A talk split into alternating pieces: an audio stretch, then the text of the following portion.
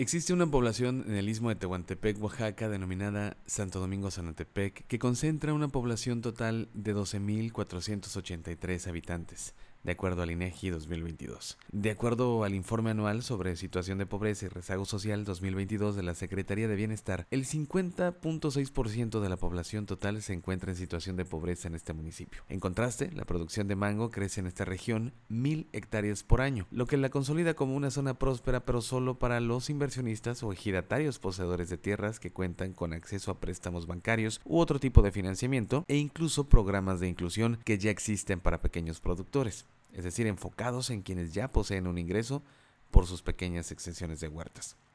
A pesar de que existe una industria pujante de producción de mango, les decíamos, de exportación como el ataulfo, el tomi o el oro, los índices de pobreza se mantienen debido a que los habitantes que se benefician de esta industria solo representa una pequeña minoría, mientras que el grueso de la población no presenta ingresos directos o consolidados de esta actividad, debido a la falta de industrialización y en muchos casos a las fuertes rachas de viento que azotan en la zona, eh, la existencia de la merma de producto que se cae al árbol es cada vez más frecuente. Eh, producto que se pudre porque rebasa el tiempo de corte, etc. Este producto no solo se pierde, sino que se convierte en foco de infección y lugar perfecto para la incubación de plagas establecidas como la mosca de la fruta. La organización de habitantes eh, en situación de pobreza, la adquisición de maquinaria básica, y la financiación de un proyecto de producción de dulce a base de mango puede ser sin duda una alternativa de ingresos sólidos para este sector de la población. Si